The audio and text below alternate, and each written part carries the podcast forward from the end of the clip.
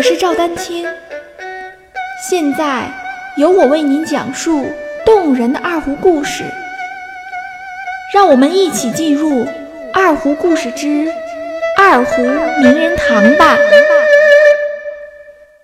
大家好，在刘北茂的二胡教学生涯中，他十分注重身教，用自己的实际行动，潜移默化地影响着。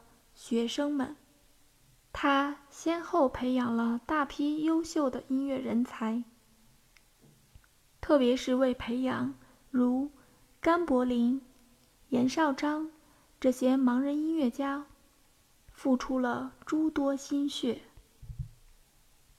甚至在经济困难时期，刘北茂还不惜给予学生资助。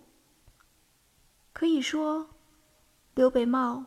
为我国民族音乐事业的发展，培养了大量承前启后、继往开来的音乐接班人。在刘北茂的创作生涯中，他善于运用多种弦式来创作二胡曲。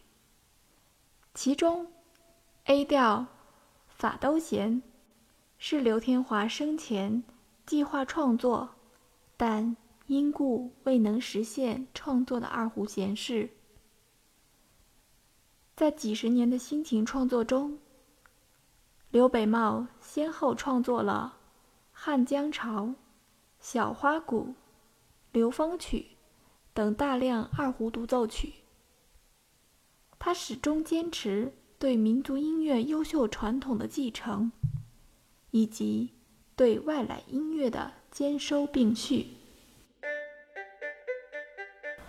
我的学术著作《师障者二胡学习研究》已于二零一八年三月由高等教育出版社正式出版发行，欢迎大家在赵丹青二胡艺术网最新力作一栏中了解该书详情。刘北茂先生毕生追求进步，严谨治学。为民族音乐事业的发展奋斗了终生。他说过：“音乐和音乐家，首先是为不搞音乐的人们服务的。”正是这样的平民音乐思想，贯穿了刘北茂一生的追求。他通过二胡曲的创作和演奏，继承。并发展了刘天华的艺术思路，把中国的民间器乐推向了世界的艺术殿堂。最后，我们再补充关于刘氏三杰中长兄刘半农的简单介绍。刘半农（一八九一至一九三四）是我国五四。